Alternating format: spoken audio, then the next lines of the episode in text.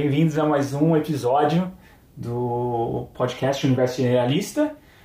Hoje eu estou no comando, hoje sou eu que mando. Estamos na fogueira. Tá, tá, na fogueira aqui o Aval e o Bruno.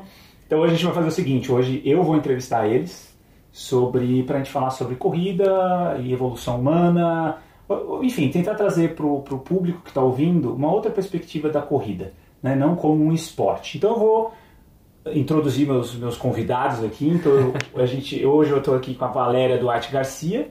Ela é educadora física, doutora em neurociências e comportamento pela USP de São Paulo. E hoje tem como interesse o estudo do efeito da corrida no cérebro a partir de uma perspectiva evolutiva. Olá, Val. Tudo Olá, bem? pessoal, tudo bem? Obrigado pelo convite. É um prazer.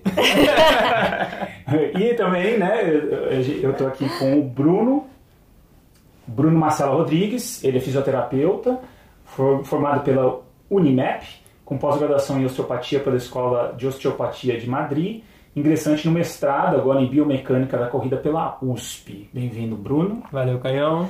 Então, para quem está ouvindo a primeira vez, né, um projeto do podcast Somos Nós Três, mas Sim. vocês vocês dois entrevistaram. Essa é a nossa especialidade dentro do generalismo. Isso, exato. E aí vocês me entrevistaram sobre economia, agora é a minha vez de entrevistar vocês sobre corrida. Então, para começar, eu queria, eu queria ouvir de vocês.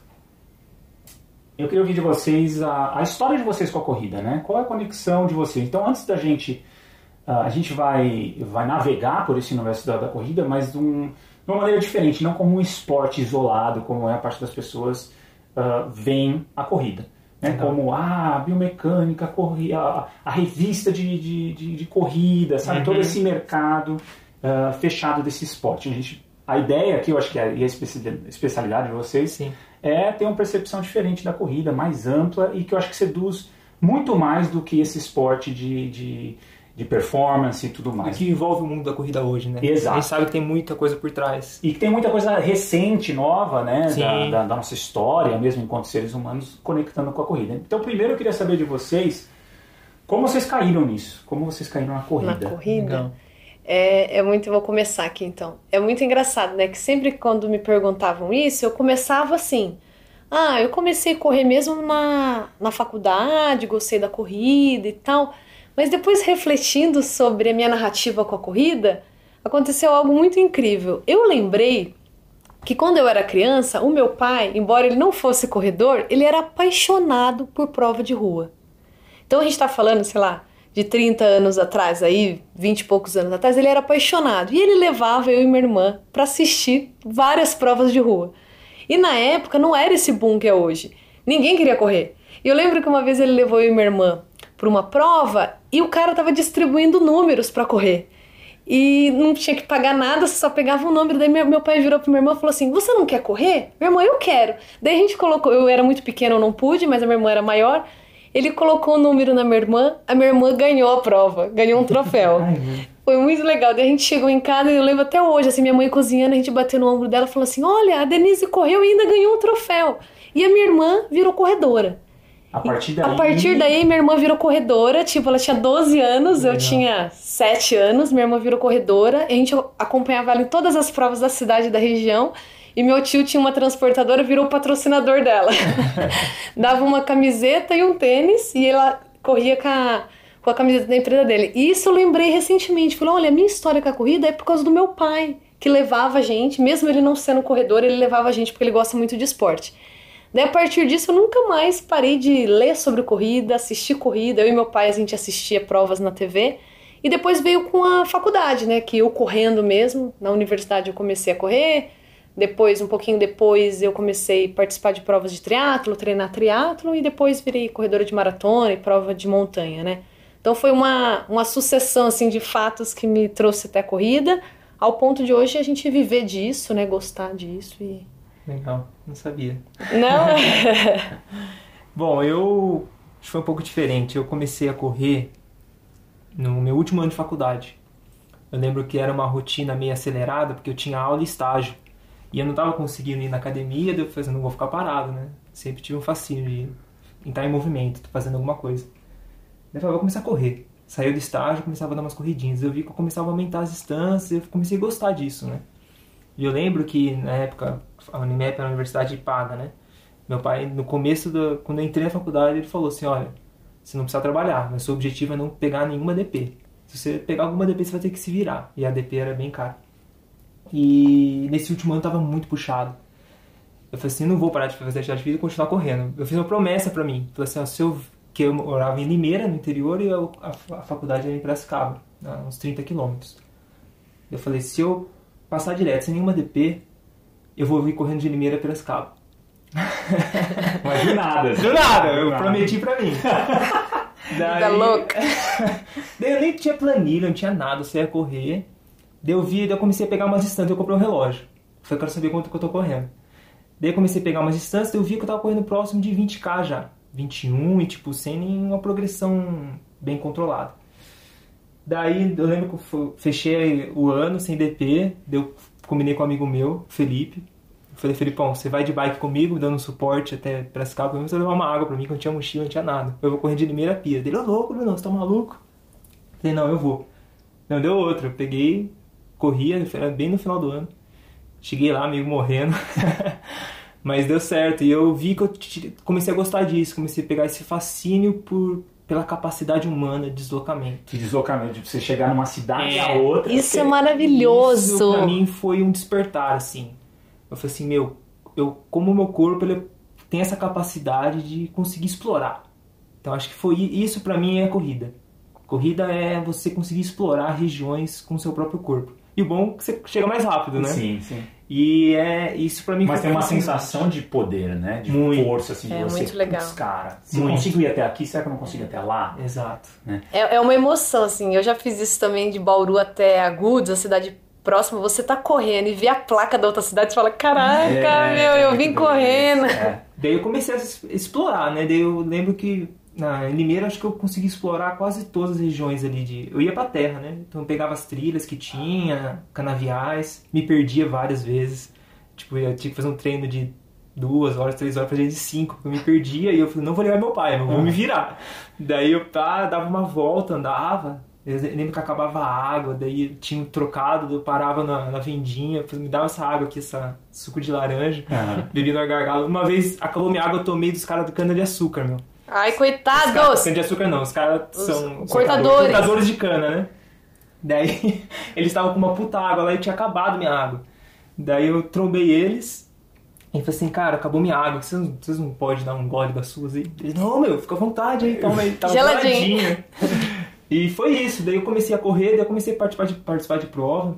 E é legal porque a gente vai explorar isso, mas como esse vínculo nesses grupos de corrida, eu era fisioterapeuta. Daí eu comecei a ter contato com os corredores e eu falei assim, oh, tô com uma dor, Bruno, o que, que eu posso fazer? Passa no consultório lá. E você foi se especializando. É, daí eu vi que tinha uma demanda grande e eu gostava muito de entender a corrida, né? E foi isso que comecei a me aprofundar na parte de biomecânica, entender o, o que, que é a corrida. Deu cair no curso do Pablo. Eu lembro nos vídeos dele, ele falou alguma coisa de corrida, deslocamento humano, evolução. falei, caralho, que esse cara tá falando? Colei lá no curso, fiz o curso. Quem não sabe, o Pablo, né, o, um dos episódios, a gente tem um episódio com ele, que é sobre a parte de evolução humana, né, e corpo humano. Então, quem não ouviu, volta lá, ouve, ou ouve nossos primeiros episódios também, a gente fala bastante fala. sobre todo esse trajeto. Exato. Ele dá um curso, né, de, de movimento pelo prisma da evolução e ele aborda um pouco de corrida. E eu fiz o curso, despertou várias coisas, consegui ter vários insights. E eu lembro que eu fiz uma turma, daí na próxima turma foi o Vitor Carrara que fez.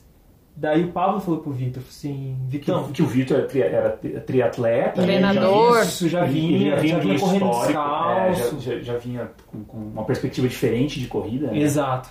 Daí o Vitor, o Pablo falou assim, o Vitor, tem um cara que fez na última turma que também tá fascinado com essa coisa de corrida, vocês deviam trocar uma ideia. Daí não deu outra. Daí eu, eu lembro que o Vitor entrou no grupo lá, de, no Facebook nosso, na época. E o Vitor, nesse momento, era o meu treinador de triatlo. É, e aí eu não conhecia o Bruno, a gente não era conhecido, só que a gente conhecia o Vitor, que era amigo em comum, que ele era meu treinador. E aí foi juntando a galera de estudo sobre Sim, biologia né? evolutiva, Exato. história evolutiva, antropologia, acho que teve um grande, né? A gente pode entrar nisso também. É, o Vitor é um cara que se aprofundou demais nisso, né? Entender a corrida pela antropologia humana. Porque a antropologia seria o estudo das culturas humanas, né? Então, assim, se você vê a corrida hoje, né, na nossa sociedade, e você procura em outras culturas o que, que é a corrida, para que, que serve a corrida, ou quão, quão ela é inserida naquela, nessas culturas, você passa a ter um âmbito muito mais amplo do que, que é e o que, que a gente está uhum. fazendo, né? Além Exato. do esporte, eu acho que esse é um, é um dos principais. Acho que todos, boa parte de nossas perspectivas vem muito dessa, dessa coisa de dar um passo para trás, né? Em níveis Uh, não só histórico, mas de culturas humanas, uhum. e depois a gente vem a, a, parte mais histórica em termos de evolução, de milhares e milhões de anos. A gente vai se né? afastando, né? Se afastando e aí aquilo vai ganhando um outro corpo, né? Uma uhum. outra percepção. Eu nunca, eu, eu nunca gostei de correr. Não, Caio? Não. Eu, assim, eu, eu não, não de correr enquanto esporte eu nunca gostei, mas eu, eu, as memórias que eu tenho de corrida é disso, assim, é uma memória bem clara que eu tenho, quando eu era criança, era ia ter um jogo da seleção, eu estava em casa sozinho e minha avó morava na mesma cidade, né, em Santo André, só que distante. Uhum. E eu não tinha dinheiro para ônibus, tal, não tinha nada, e eu nem sabia que ônibus pegar para ir para lá. Aí eu lembro assim, eu lembro de ligar minha mãe e falar assim, mãe, eu vou assistir o jogo lá, lá, lá na avó. Mas você vai como? Eu vou correndo. que legal. Eu vou correndo. E eu lembro essa, sensação, essa coisa, essa ideia, essa perturbação que eu tenho de tentar coisas novas Nova. também, diferentes, né? Meio fora do, do comum. Mas vai, vai correndo. Eu falei, ué, se eu quero ir pra lá e quero não, rápido, né? Quero ir rápido. E não tinha, na época não tinha internet pra ver ônibus que ônibus ia pegar, não sei uhum. nem, tinha que perguntar na rua. Eu falei, ah, vou correndo, se é o caminho de boa, eu vou correndo. Sei lá. E quantos K dava?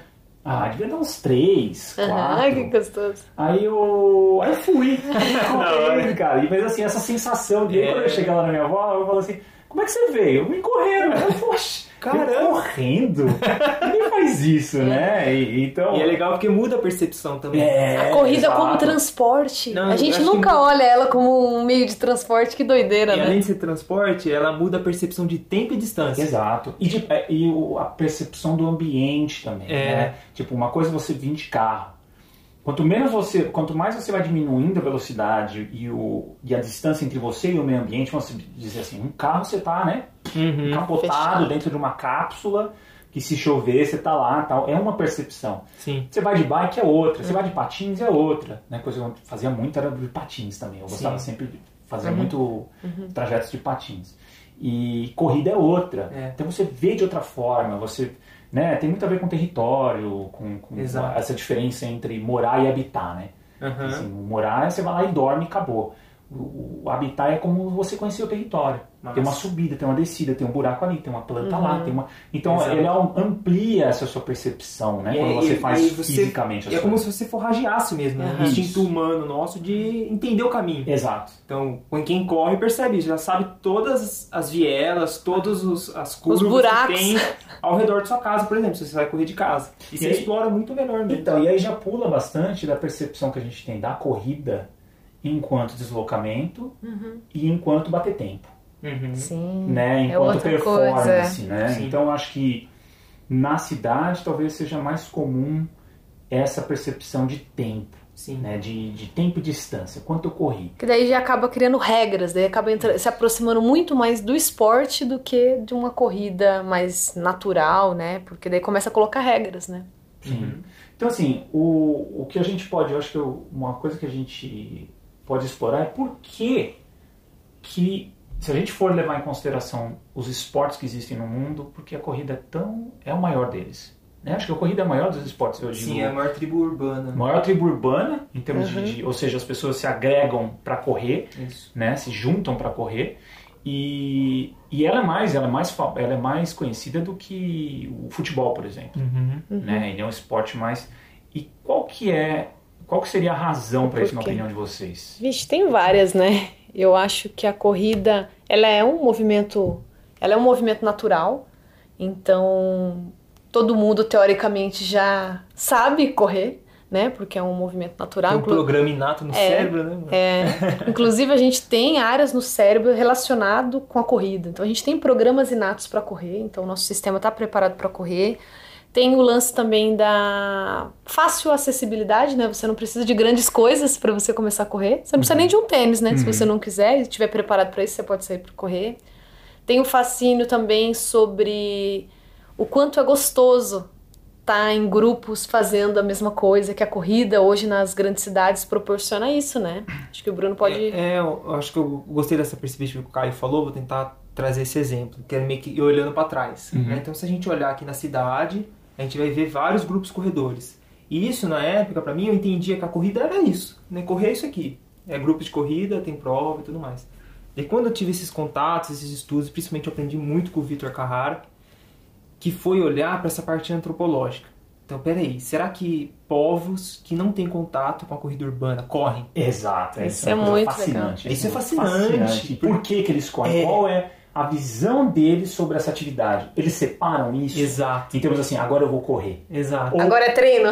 Ou, correr é simplesmente É muito doido. é a sobrevivência. Porque Sim. isso, as pessoas têm dificuldade às vezes, de entender É, que às vezes algo é tão integrado na vida das pessoas que elas não se não transformam num objeto separado da realidade. aham, né? Então não tem essa de tipo, em muitas culturas, correr não é correr, é. é, é ir para algum lugar. Isso. Não existe essa separação Exato. de tipo, não, isso é corrida. Sim. Nem existe. Eu brinco, Mas eu acho eu que- brinco no, no curso nosso que tem uma parte que a gente chega que eu falo que não é. Você não fala que você é. Vou falar aqui, cagador. a Val não gosta. Não, não odeio esse. Você fala assim, nossa, eu sou um cagador. Ah, eu também sou um cagador, né? Porque não, não faz sentido, né? Porque Porque todo mundo caga. todo mundo caga. E a corrida entra nisso daí. Então a corrida é a mesma coisa. Daí foi aí que a gente começou a olhar para essa perspectiva antropológica e ver que tem, por exemplo, aqui no Brasil, tem os, os chavantes. Eles fazem corrida, eles praticam a corrida de tora. Isso, de, é, é uma, É um, uma é um atividade- esporte. Indígena, uma né? cultural, né? Pode. E, e eles fazem isso, então eles correm, eles passam o bastão, o, O o tronco pro né? outro e vão continuando. E daí você vai em outras tribos, você vai encontrar isso. Então você vai lá, na, por exemplo, na, no México, você tem os Tarrahumaras, um, um exemplo bem típico, que apareceu até na. TV. Eles fazem ultramaratonas no Quênia. E eles Faz correm, parte da cultura faz parte deles, da cultura, né? e, é um- e é meio que uma, um, um ritual que eles fazem. Então eles vão, eles pegam uma bola e vão chutando a bola. Tem dois grupos, né? Cada grupo recebe uma bola. Daí eles vão chutando e o grupo que correr mais ganha. eles ficam dias, tipo, correndo 400 quilômetros, é absurdo. E a gente vai também observar que a corrida ela é uma capacidade humana de caça. Só que não é uma caça por velocidade, é uma caça de persistência. Então nós não somos animais rápidos, nós somos animais de endurance, que conseguem correr longas distâncias sem cansar comparado aos outros animais. Então você vai lá nos bosquímios na África e eles fazem isso. Eles correm atrás do animal até ele entrar em fadiga e você abate o animal. Então, ou seja, a, a, a antropologia da corrida ela está muito grande fora o aspecto cultural que a gente vê hoje. Foi aí que a gente entrou. E aí a gente vai para evolução, né? Sim, e a corrida, quem corre nas grandes cidades não faz nem ideia, né? Que É. hoje essa pessoa tem a opção de correr. Ela, né, ela escolhe se ela quer correr ou não. Isso tudo que o Bruno falou, esses povos não têm, Sim, tem escolha. não né? tem escolha. Né? E também eles nem, nem pensam nisso, né? A corrida já faz parte do dia a dia. Eu vou ali buscar alguma coisa, eu vou correr atrás de um animal. Exato. Então não tem isso. Ah, vou sair pra treinar. Né? Não precisa, não precisa treinar, né? Exato. É um negócio que, que sempre. Eu não lembro quem me falou, se foi o Pablo, se foi mais alguém, mas falou assim: como uma criança vai do ponto A ao ponto B, Uhum. né? E assim, vai correndo. Correndo. Sim. Criança, então assim. Se ela é- andando, tem alguma coisa errada, né? E até na questão do, do- do desenvolvimento ah, corporal e até cognitivo, né? A gente Uhum. pode entrar nisso Sim.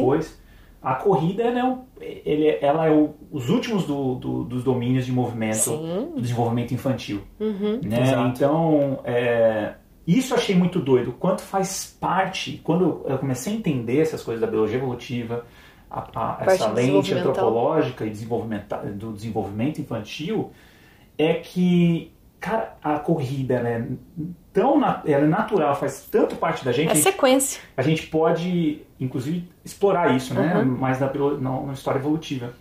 Mas é isso, né? A criança, ela, ela tem todo o desenvolvimento motor e ela chega na corrida. Uhum. Então, ela naturalmente corre, né? Então, quer dizer, é algo pré-programado dentro da gente, a corrida.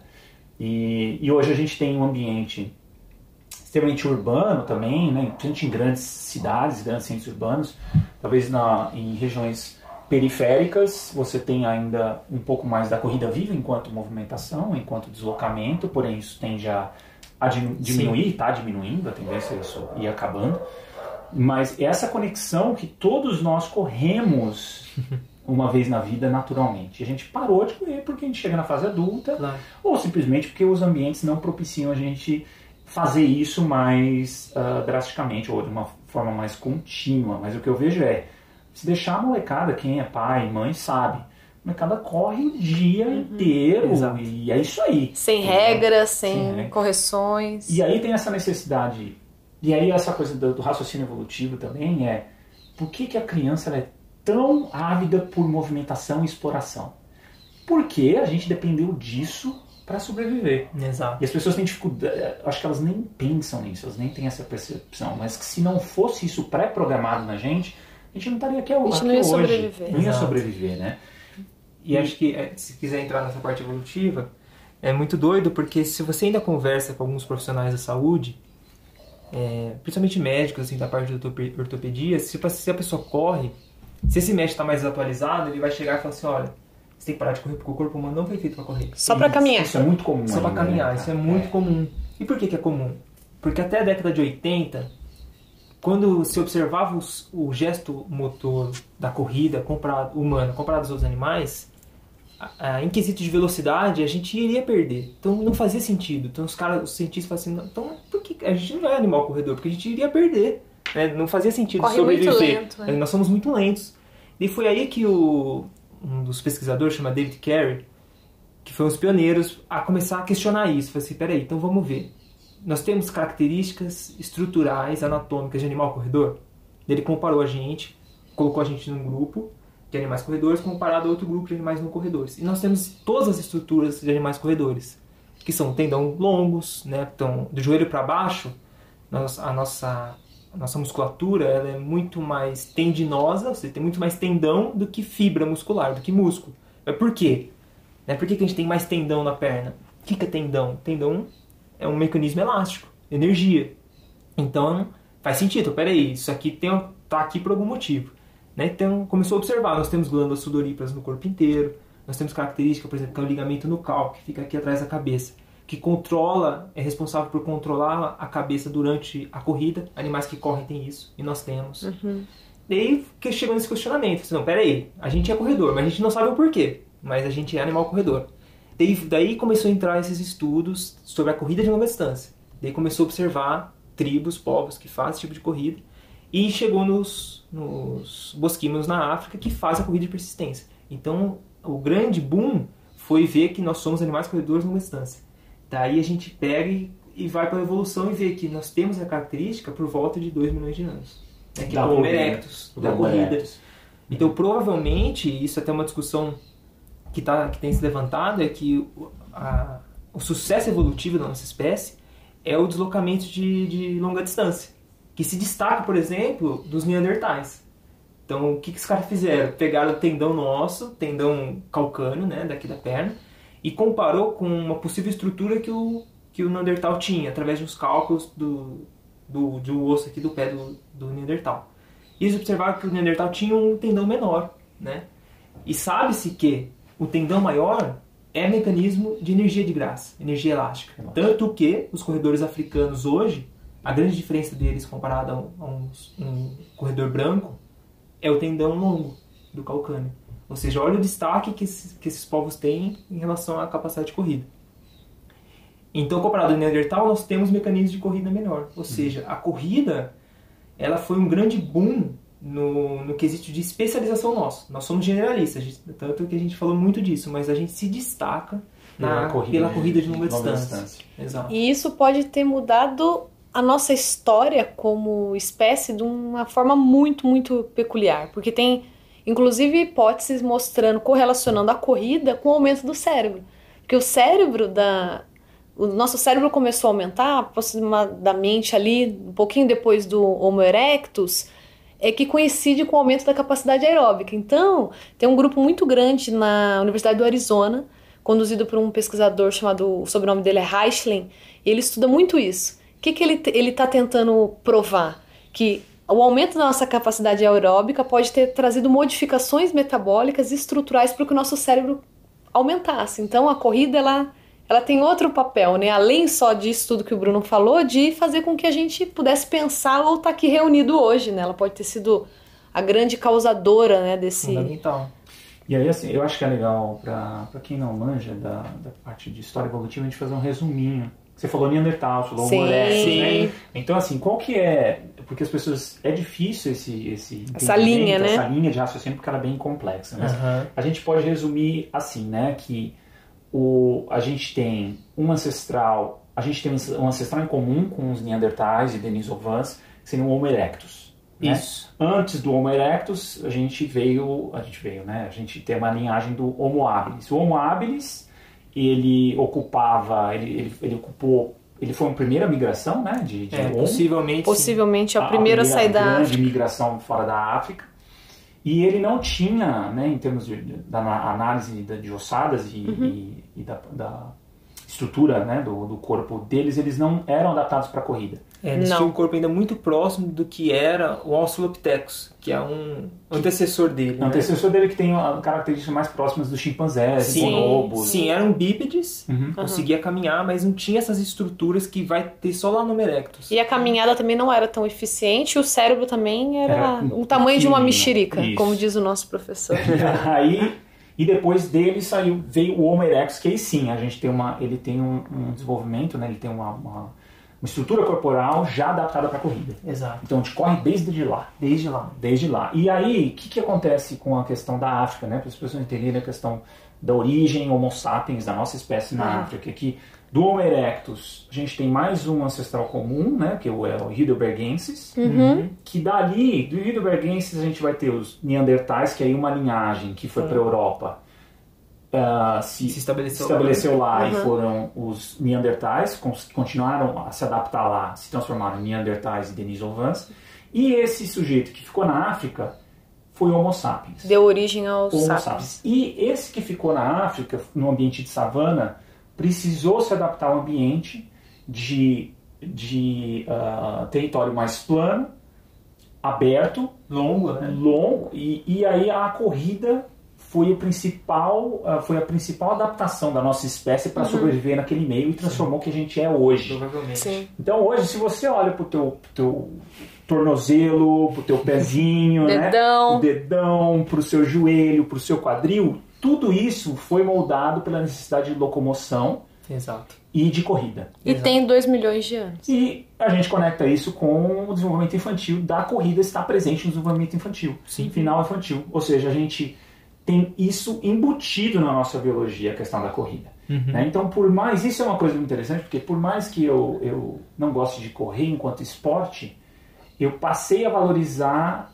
essa. Então, sempre que eu posso, eu falo assim: eu vou de tal, tal lugar, eu vou correndo. Uhum. Mesmo que não seja uma atividade que eu faço assim, enquanto um esporte, enquanto uma coisa que eu controlo, mas eu falo, putz, é, tem Você valoriza. história isso, eu passo a valorizar mais, porque eu olho para minha estrutura corporal e eu Claro. falo, cara, eu estou aqui por causa disso, Sim. né? Então, e eu sirvo, essas estruturas estão aqui para isso, Sim. né? Então, e aí os Neandertais, como ah, o processo evolutivo deles se deu em outro lugar, não acabou não desenvolvendo essas características, Uhum. e, enfim, aí tem mil coisas em, em torno disso, né? Mas quer dizer que esses seres humanos adaptados à corrida é que proliferaram pelo Sim, mundo todo. exato. E nós somos descendentes deles e nós somos animais corredores. Eu sempre que eu vou dar aula, palestra para leigos, eu sempre gosto de terminar a aula assim. Olha, vocês querendo ou não, vocês são animais corredores. O que vocês vão fazer com essa informação é problema de vocês, mas que vocês são corredores, vocês são. Então, usufru, usufruam disso, né? Já que vocês têm toda a estrutura preparada para isso. Né? E isso bate, vai de encontro, bate de frente com essa ideia de que a gente não tem um corpo adaptado para correr. Né? Então, Totalmente é uma errada. ignorância imensa É. quanto a- ao entendimento do que a gente é enquanto espécie. Exato. né? E eu penso que a corrida ela também ela tem um plus a mais do que só correr. Porque o, eu lembro que o Paulinho, amigo nosso, ele disse, e faz muito sentido, ele falou assim, o Paulo Bastos, se vocês observarem, ele, tem, ele foi entrevistado Tem um episódio também, aí um sobre episódio sobre obesidade. obesidade, né? Uma vez ele disse, num curso que a gente estava dando, que para ele alta ele dá alta pro paciente quando o paciente está correndo. Já cons- consegue se locomover Não correndo. consegue se como- locomover correndo. E faz muito sentido, né? Porque se a gente pensar em saúde mesmo, assim, saúde motora, então esse cara tá bom quando? Quando ele tá conseguindo correr. Mesmo que ele chegue pra mim e não consiga nem andar direito. Imagina se fizer um processo de reabilitação Sim. e, e levar ele pro movimento da corrida. É um movimento como se fosse o movimento final da criança, né? Ele tá apto pra ir pro mundo. Tá desenvolvido. Tá É. desenvolvido. É, voltando um pouquinho no que o Caio disse, né, de que faz a gente pensar nessas pessoas que dizem que a gente não está preparado para a corrida, eu acho assim, é, qualquer profissional, até médico, né, o Bruno deu esse exemplo, tem total direito de dizer que não gosta de correr. O que não pode se fazer é dizer que nós não estamos preparados, que nós não evoluímos, não não, está está preparado para correr. correr. Uma coisa é você não gostar, outra coisa é você começar a gritar aí pro mundo que não faz sentido pra gente, né? Legal. E essa capacidade é muito interessante, que, que eu, enfim, né, eu sou economista, mas eu tô Adora, curso de né? vocês e de todo mundo dessa área, eu acabo sempre abs- absorvendo a partir de uma perspectiva também do leigo, como eu não tive a- esse essa estrutura de ensino que vocês tiveram, Claro, de, claro. eu vou catando... Mas você vou sabe mais do que muitos profissionais que eu conheço, Caio. Mas assim, é que eu tento traduzir pra mim, né, dentro de uma coisa que faz sentido. Então, por mais que eu não tenha conhecimento técnico, pra Sim. mim tem que fazer, eu tento encaixar uma narrativa que me fascina, né, e que eu consiga absorver isso. E uma das coisas interessantes também, que eu acho que, que as pessoas é, é a estrutura corporal em termos de qual é a estrutura corporal que a gente tem em termos de diferença do quadrúpede, por exemplo, da corrida quadrúpede. Isso eu achei sempre muito interessante, né? No final a gente pode indicar alguns documentários, Sim, algumas coisas claro. em torno disso, mas é que a gente consegue, não só longa distância, mas a gente adaptado essa questão do capacidade pulmonar, de você não, Sim. você tem uma liberdade de respiração enquanto você está fazendo uma movimentação corporal de corrida, Uhum. Ela é, ela é fundamental. Fundamental, né? fundamental. Inclusive é o que a gente é hoje em termos de É. respiração, de consciência respiratória, de, dessas capacidades de. Quer que eu fale um pouco disso? Isso, eu acho que é interessante vocês falarem. É, começar. eu acho que. Primeiro, a gente começou a falar dessa linha de sucessão aí de uma forma muito rápida. Acho que o que tem que deixar claro é o quê? Tudo isso aconteceu muito lentamente.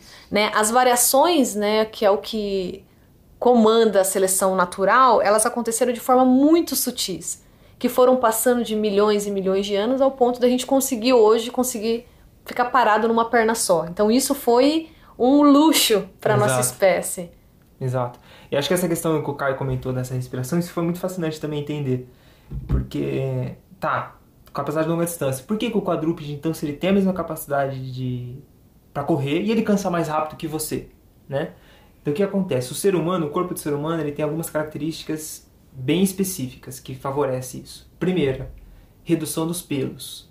Né? Então o fato da gente não ter pelo no corpo inteiro e principalmente ter glândulas sudoríparas, que são as, as glândulas responsáveis por transpirar no corpo inteiro, faz com que a gente tenha um mecanismo de resfriamento melhor.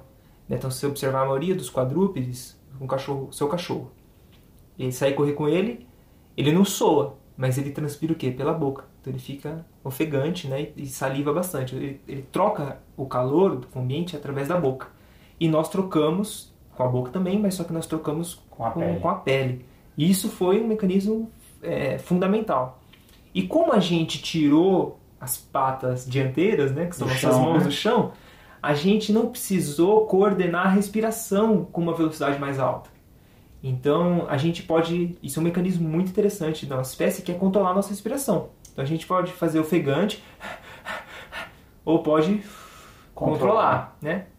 Só para começar, não tem jeito certo de respirar, tá, galera? Isso. não cai nessa paranoia. Mas a gente tem esse mecanismo de, de trocar a respiração conforme a velocidade aumenta. Ela é automática, mas ao Isso. mesmo tempo ela pode ter um controle Pode ser central. regulado, exato. O quadrúpede, se ele entra num mecanismo de galope, então ele está trotando. Você vê o cachorrinho trotando, ele Ah. troca passo rapidinho. Se você encaixa uma velocidade, ele encaixa uma velocidade que ele tem que galopar, ou seja, meio que saltar para frente e, e cruzar as duas patas da frente para de trás, ele muda, ele não consegue controlar essa respiração. Por quê? Na hora que ele está estendendo a pata da frente, ele está abrindo o pulmão. Então ele puxa o ar. Daí na hora que ele está empurrando o chão, ele solta o ar. É mecânico. É mecânico. A entrada e a então ele não consegue trocar isso, né? O fato dele não Tipo conseguir... uma sanfona, né? É uma Tipo uma sanfona. sanfona, exato. Então ele esquenta mais rápido. Então se você conseguir manter esse quadrúpede nessa velocidade de galope e não fazer ele trotar, ele vai vai esquentar. Vai esquentar e vai colapsar. Vai colapsar, ele tem que parar. Se ele não parar, ele morre. E os nossos ancestrais estavam ligados nessa parada e começavam a E correr o mais atrás doido deles. que a velocidade humana de um quadrúpede de grande porte, vamos pensar num antílope assim, é a velocidade média de maratona de um humano normal. Então, se o humano normal hoje conseguir correr atrás de um antílope e deixar ele em, em- em galope, provavelmente ele vai estar em colapso. Então, já é uma velocidade próxima à natural humana mesmo. Então, aí, a- inclusive, é uma das, das hipóteses mais fortes, né? De que a gente, a gente evoluiu a questão, a gente adaptou essa parte da corrida para a caça de persistência. Sim. Né, para a gente conseguir em bandos, né? Então a Exato. gente, é uma- a gente trabalharia em bandos, secaria, né, um animal, fazia, faria ele galopar É. por um período longo, ele colapsa e você tem a, a carne com, com acesso à carne, acesso à caça de uma maneira mais simples. E aí todo mundo, né, se a gente tem essa estrutura corporal lá da, da África, é de lá que partiu para o globo todo. Foi essa estrutura que passou para o globo todo. Então, o que acontece? Estudando também essas culturas ah, caçadoras e coletoras de, de algumas regiões da África, você consegue ter uma noção do ambiente em que a gente evoluiu no último processo e, Isso. por que a gente tem essas estruturas. E o mais doido, né, Caio? Porque o cara não sabia quanto que ele ia correr. Então, tipo, hoje vamos fazer caça de persistência, né? Então vamos sair pra ver que a gente vai ter que caçar. Sei lá, o cara corria, sei lá, 6 horas, 7 horas, né? Corria mais que uma maratona. Só que ele corria e eles são nômades. Então, a tribo inteira tinha que ir lá aonde É, todo mundo todo ia. mundo tinha. Todo claro que o cara, o grupo, né? Principalmente no caso que a gente tem documentado são os homens, mas as mulheres tinham que correr até lá também. Então essa capacidade de corrida é, é geral do grupo. né? E além da corrida de caça de persistência, a gente tem a caça especulativa também, que é muito interessante. Caça especulativa é como se a gente ficasse é, correndo atrás dos grandes felinos, meio que perseguindo eles e, e roubar o que eles caçavam. E Então, a parte cognitiva ajuda muito nisso, né? Muito. Inclusive tem vídeo porque você consegue enganar, você consegue Sim. achar formas de exato. conseguir acesso àquela carne que ele, Isso. que um outro animal caçou. Eu recomendo vocês digitarem no YouTube aí caça de persistência e caça especulativa, que vai ter povos na África fazendo esse tipo de, de caça. E vocês vão entender o comportamento e como que funciona. E, e é muito doido também porque é a questão de bando, né? A questão da cultura enquanto tribo é uma coisa mais, teoricamente, é mais recente, né? Eu acho que a, a- o Homo sapiens, ele, ele a par- o processo dele evolutivo mesmo foi em bando, foi nessa, nesse trajeto constante de bandos e é, nômades, né? E vários grupos fazendo isso o deslocando. tempo todo, deslocando. É só Mas, mas você tem- possivelmente o Homo erectus já fazia isso, né? Sim, Pelo sim. tamanho do cérebro dele, é, ele já caçava em grupo, né? Porque precisava desse tipo de organização em grupo. Porque você tinha que saber conf- é, a velocidade do seu amigo, você tinha que dar assistência para ele. Então, essa modificação de forrajamento, que antes era só caminhando e passou a ser em alta velocidade, é, exigiu que o grupo tivesse muito bem conectado. Isso precisa de uma capacidade cognitiva muito grande né? para conseguir. Eu é você saber o que o outro está pensando. Imagina. Eu acho que talvez a gente vai entrar nesses temas um pouquinho mais pra frente, mas talvez eu gostaria de adiantar. Porque essa questão de grupo dá um entender, né? Ah, todos vamos correr juntinhos, né? E tudo mais. Mas a, a competição interna, ela é fundamental. Então, tanto até no, no documentário, se você assistir no, no YouTube, tem o cara que é o corredor, porque ele se destaca nisso. Ele teve uma competição interna para ele se tornar o, o, o O corredor líder. né? o líder corredor. Então essa competição interna engrandece o grupo, deixa ele forte comparado a um outro grupo, né? Então hoje a gente vamos voltar no tempo aqui, vamos voltar para nossa nossa vida real. A gente acabou de observar aí, acho que faz um mês atrás, que teve a quebra do recorde mundial de maratona, né? O Kipchoge, corredor ah, eti- eh, keniano, é keniano, né? Não sei. Acho que ele é keniano ele correu uma maratona abaixo de duas horas, né? Então hoje o tempo, eu fiz até um texto para para nossa página, do quanto tempo correr pelo tempo faz o corredor ele levantar da cama hoje, né? Porque antigamente a gente não tinha essa esse fascínio pelo tempo, porque a gente tinha fascínio que pela fome. É, pela, né, pela necessidade, né? necessidade. E o feedback sensorial era do prazer de conseguir ter a caça. né, e você conseguiu caçar, o que, que você faz? Você pendura a cabeça do animal que você caçou. Né? É um mecanismo de feedback de te mostrar aquilo que você conseguiu. Né? E hoje a gente tem as provas de corrida, por isso que eu bato no martelo da importância realmente desse, desse, dessa tribo, só que numa balança, né? Do quanto é importante você, por exemplo, ter um compromisso com uma prova que volta muito no passado, né? O compromisso de se dedicar àquilo, a ter aquele compromisso, aquela dedicação, aquele enfrentamento de conseguir passar um obstáculo do início de 5 km, pegar uma medalha e pendurar essa medalha, né? Então, será que é, é um símbolo da cabeça do animal que você caçou, né, que está ali pendurada, e você ir progredindo isso? O que acontece que essa balança tá começando a ficar meio que desproporcional porque tá gerando uma patologia mental, né? Das pessoas de correr a qualquer custo, de tentarem bater um tempo a qualquer recorde, né? a custo. E não existia isso, né, cara? Assim, o, o desafio era sempre o animal ser abatido, né? A caça. Uhum, uhum. E ele tem um limite de desenvolvimento, de, de, de- de locomoção. De, você nunca vai pegar um que vai correr 250 km por hora Claro. por 5 horas, né? Claro. Você tem um limite biológico para isso. E aí hoje o tempo não. O Não. recorde de amanhã é um segundo, um segundo a mais, a menos, um segundo a menos, um segundo a menos. Então é, É. uma coisa que chega num limite que passa a ser patológico, Passa. passa, a ser problemático, a questão da corrida, né? É uma coisa que a gente vai explorar mais pro final. Isso. E a evolução humana acaba não respondendo isso, porque a gente, a gente tem essa mania, né? Todo mundo que gosta de correr provas muito, muito, muito longas fala assim: não, mas nossos ancestrais corriam ultramaratonas. Não. Não. Eles se deslocavam, né, por Exato. longas distâncias. Isso é, abrange o quê? Corrida, caminhada, precisar pôr a mão no chão. Então você falar que você vai sair para correr 300, 500 quilômetros porque nossos ancestrais faziam, não, não é bem assim. Eles não saíam para correr tanto. Sem parar. Sem Não, parar, Não né? fazia o menor sentido. Não É. tem o menor sentido fazer isso. Então, né, acho O que tem então, são povos culturais que fazem isso, bem específico. Mas Em fe- em ritual, festivais, ritual, né? Exato. ritual que claro que esse ritual vai levar ele a uma boa capacidade física, uma corrida de necessidade. Mas não é todo dia. Não é todo dia. Porém, ainda pode chegar num nível patológico também. Com Pode, certeza. Artrose, acho que saiu algum estudo, né? É, sim, os né? tarahumaras, eles, acho que eles têm um mecanismo de degeneração maior comparado aos, aos próprios tarahumaras que não correm.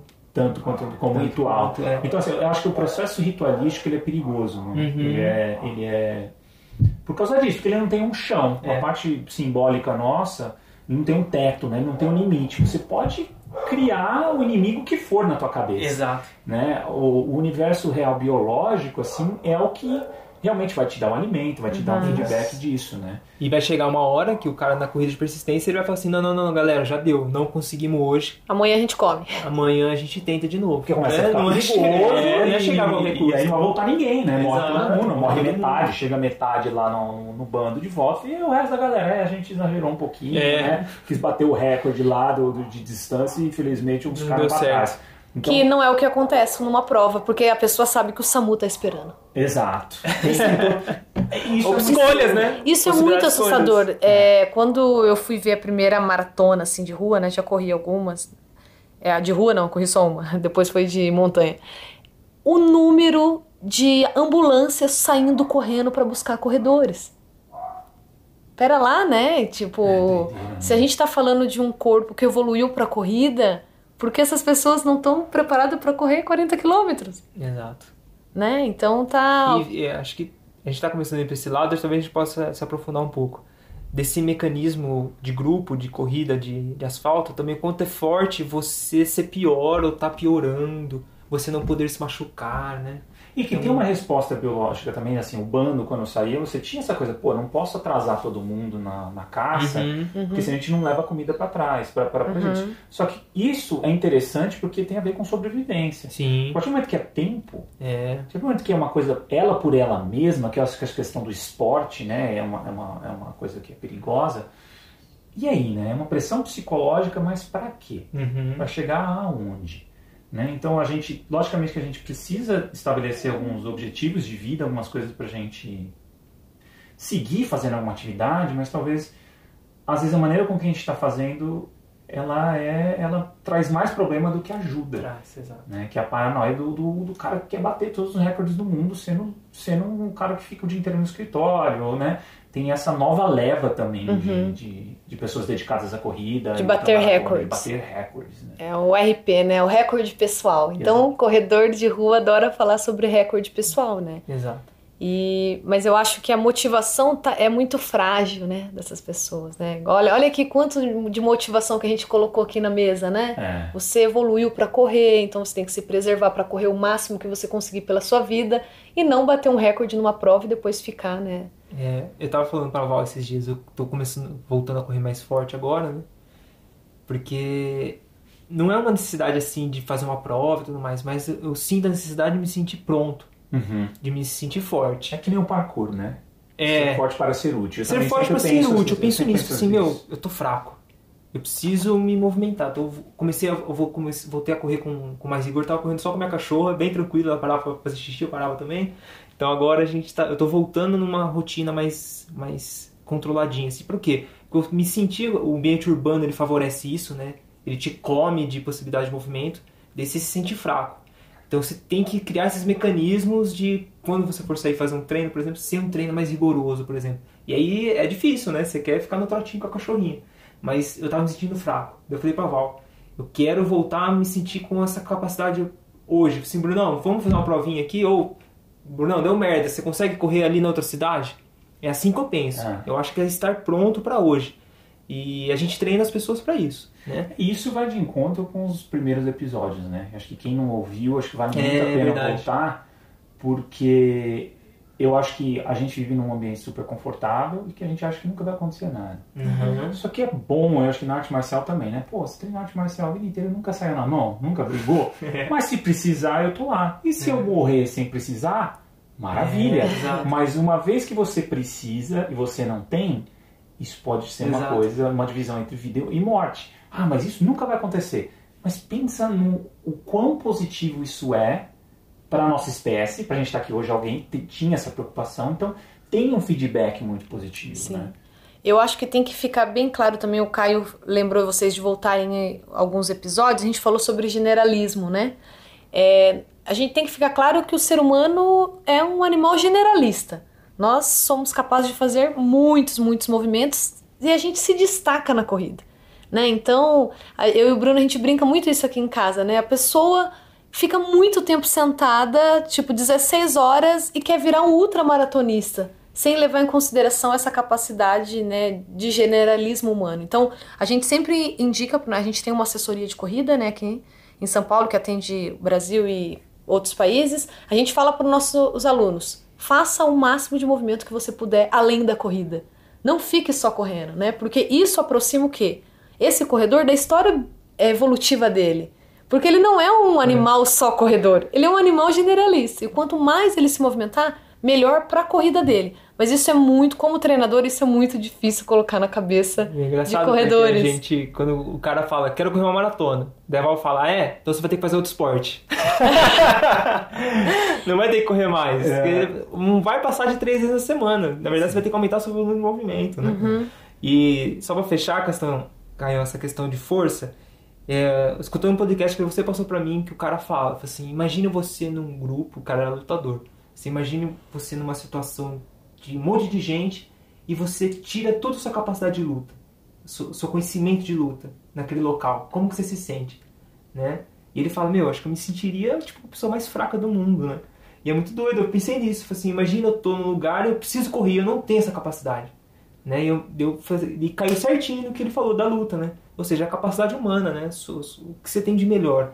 E eh, pra mim, pra gente, a corrida dá essa, essa capacidade. E como a gente teve a oportunidade de viver ano passado em Passa Quatro, região montanhosa de Minas, a gente fazia muita trilha de fim de semana. E isso é muito bacana porque a gente não tinha que se preparar para as trilhas e tudo mais. Então os amigos chegavam, né, amor? Daí a gente, vamos subir? Vamos. Tipo, ontem eu tinha corrida, mas não, vamos, eu tô pronto, né? Então, E, e daí a trilha. gente começou, a gente usou nossos amigos de laboratório, assim, porque a gente começou a ficar meio sem noção. Então a gente achava que ficar 8, 9 horas na montanha subindo era tranquilão. É, eu, eu lembro. Você sofreu, né? Então a gente começou a ficar sem noção assim. A gente está muito bem preparado sem fazer nada. Porque eu e o Bruno, a gente não treinava. Ah, vamos ali na academia treinar. A gente não treinava. Mas a gente viu o quanto pessoas que viviam em cidade estavam fracas diante de uma coisa que pra gente era muito simples, que é ficar caminhando É. por 10, 9 horas. E essa questão de se sentir forte, eu acho que teve um, um momento ali nesse ano, foi uma, foi uma experiência maravilhosa a gente ter tido a oportunidade de morar em Passa Quatro, né? A gente estava com um contato muito forte com a natureza, com trilhas, montanhas. Eu lembro que a gente fazia alguns treinos às vezes sexta-feira, eu e a Val. Daí a gente parava o carro próximo da base da montanha e saía correr. E eu lembro um treino que eu fui, a Val ficou para trás, cada um foi fazer seu treino, um ritmo e tal, que a gente ia fazer uma prova de montanha. E eu cheguei lá no topo, sozinho, não tinha ninguém. Eu lembro que tava um dia amanhecendo, assim, então tava aquele sol nascendo, as nuvens estavam abaixo de mim, cara. Então, o pa- sabe aquela sensação de você parar, você olhar ao redor, e falar assim, meu, eu tô sozinho aqui. E cheguei correndo. Cheguei correndo. E tipo, e o sol nascendo, aquela, aquela, aquela- aquele mar de nuvem, assim, saca? Acho que é uma sensação que, sei lá, que te dá um êxtase, que chega até a arrepiar, assim, porque é muito doido. E é só você tendo essa noção do que o seu corpo é capaz de te levar até lá. E é, um, e é um feedback positivo, né? Acho que a gente pode entrar nisso, né, Val? é a- a sua área, né? É, de pesquisa e, e de interesse. É, porque se teve uma vantagem evolutiva, o cérebro responde de uma forma positiva também, né? Até Quais são- hoje. até- tem que ter, porque assim, Uhum. as pessoas acham que a biologia também é, muda rápido, né? E não, é um processo demoradíssimo. Se tá né? respondendo hoje é porque Porque Passou por um crime. muitos, muitos milhões de anos. E eu né? acho engraçado, assim, porque eu, eu, eu sempre penso assim, a galera fala hoje de sexualidade e tudo mais, como se fosse uma coisa, né? Meu, você Surgiu pergunta- agora, É, né? é uma coisa incrível. Assim, que, meu, cara, é só pra reprodução, né? Uhum. Se existe, é pra reproduzir, né? É pra, o, todo mecanismo que existe é pra convencer você a se reproduzir, passar seus genes adiante e perpetuar a espécie. Então, e aí o feedback positivo que tem é porque tem uma vantagem evolutiva. E da corrida, qual é o, e da neurociência, quais são as conexões de feedback positivo que a corrida dá? Qual é a conexão entre o cérebro e a corrida? Quais são as- os mecanismos que hoje a gente sabe e que inevitavelmente leva a essa vantagem evolutiva que a corrida tem pra gente? Nossa, são ao cérebro com a corrida. Isso ela é pautada por quê? Hoje sabe-se que exercício aeróbico, quando você é praticado, você aumenta fatores de crescimento no cérebro. O que, que são fatores de crescimento? Aquilo, faz, aquilo que faz com que o seu cérebro se conecte de forma melhor ou faça surgir novos neurônios no seu cérebro. Então, o feedback positivo é quando você sai para correr, você cria. Isso até 1994, 97, que eu nunca lembro essa data, achava-se que cérebro adulto não era capaz de formar novos neurônios. Hoje, cientificamente, a gente sabe que se você sair para correr agora, vai nascer novos neurônios numa área do seu cérebro chamada hipocampo. E olha que interessante, é uma área relacionada à memória espacial, que possivelmente nossos ancestrais usavam para saber a volta para casa. Então, áreas Exploratória, né? exploratória. Então, a gente sabe que não dá para se formar novos neurônios no cérebro inteiro com a corrida, mas você faz com que os neurônios que já existem se conectem melhor e que nasça novos neurônios no hipocampo, por exemplo. Isso do ponto de vista estrutural, um feedback positivo. Em relação à parte emotiva, emocional, a gente tem o quê? Uma melhora na, na sensação de prazer, o, né, o nosso sistema límbico, que é essa nossa área relacionada à motivação, faz com que você chegue em casa depois de uma corrida e faça, fale, amanhã eu quero ir de novo. E esse circuito, o grande perigo é que esses circuitos são os mesmos circuitos relacionados a vício.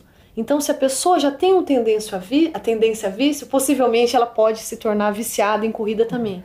Porque vai dar tanto, tanto, tanto prazer que o sistema límbico dela vai ficar fazendo com que ela volte a correr. E o estresse, né, amor? Ele diminui áreas do hipocampo. E é muito interessante. Doido, né? e E, é a muito, corrida faz com que surja. É. Então, se você tá estressado, vai correr. é, mui- é muito louco, porque assim, quando a pessoa tem uma. res- A resposta ao, do estresse no cérebro é o quê? Diminuir áreas do hipocampo. Estresse crônico. Estresse crônico, né? Então, quando você está estressado cronicamente, o seu cérebro diminui neurônios do hipocampo. Agora, quando você começa a correr, ele faz com que volte. Então, a corrida é uma excelente, excelente modalidade para combate de estresse, porque ela melhora a estrutura que o estresse diminui.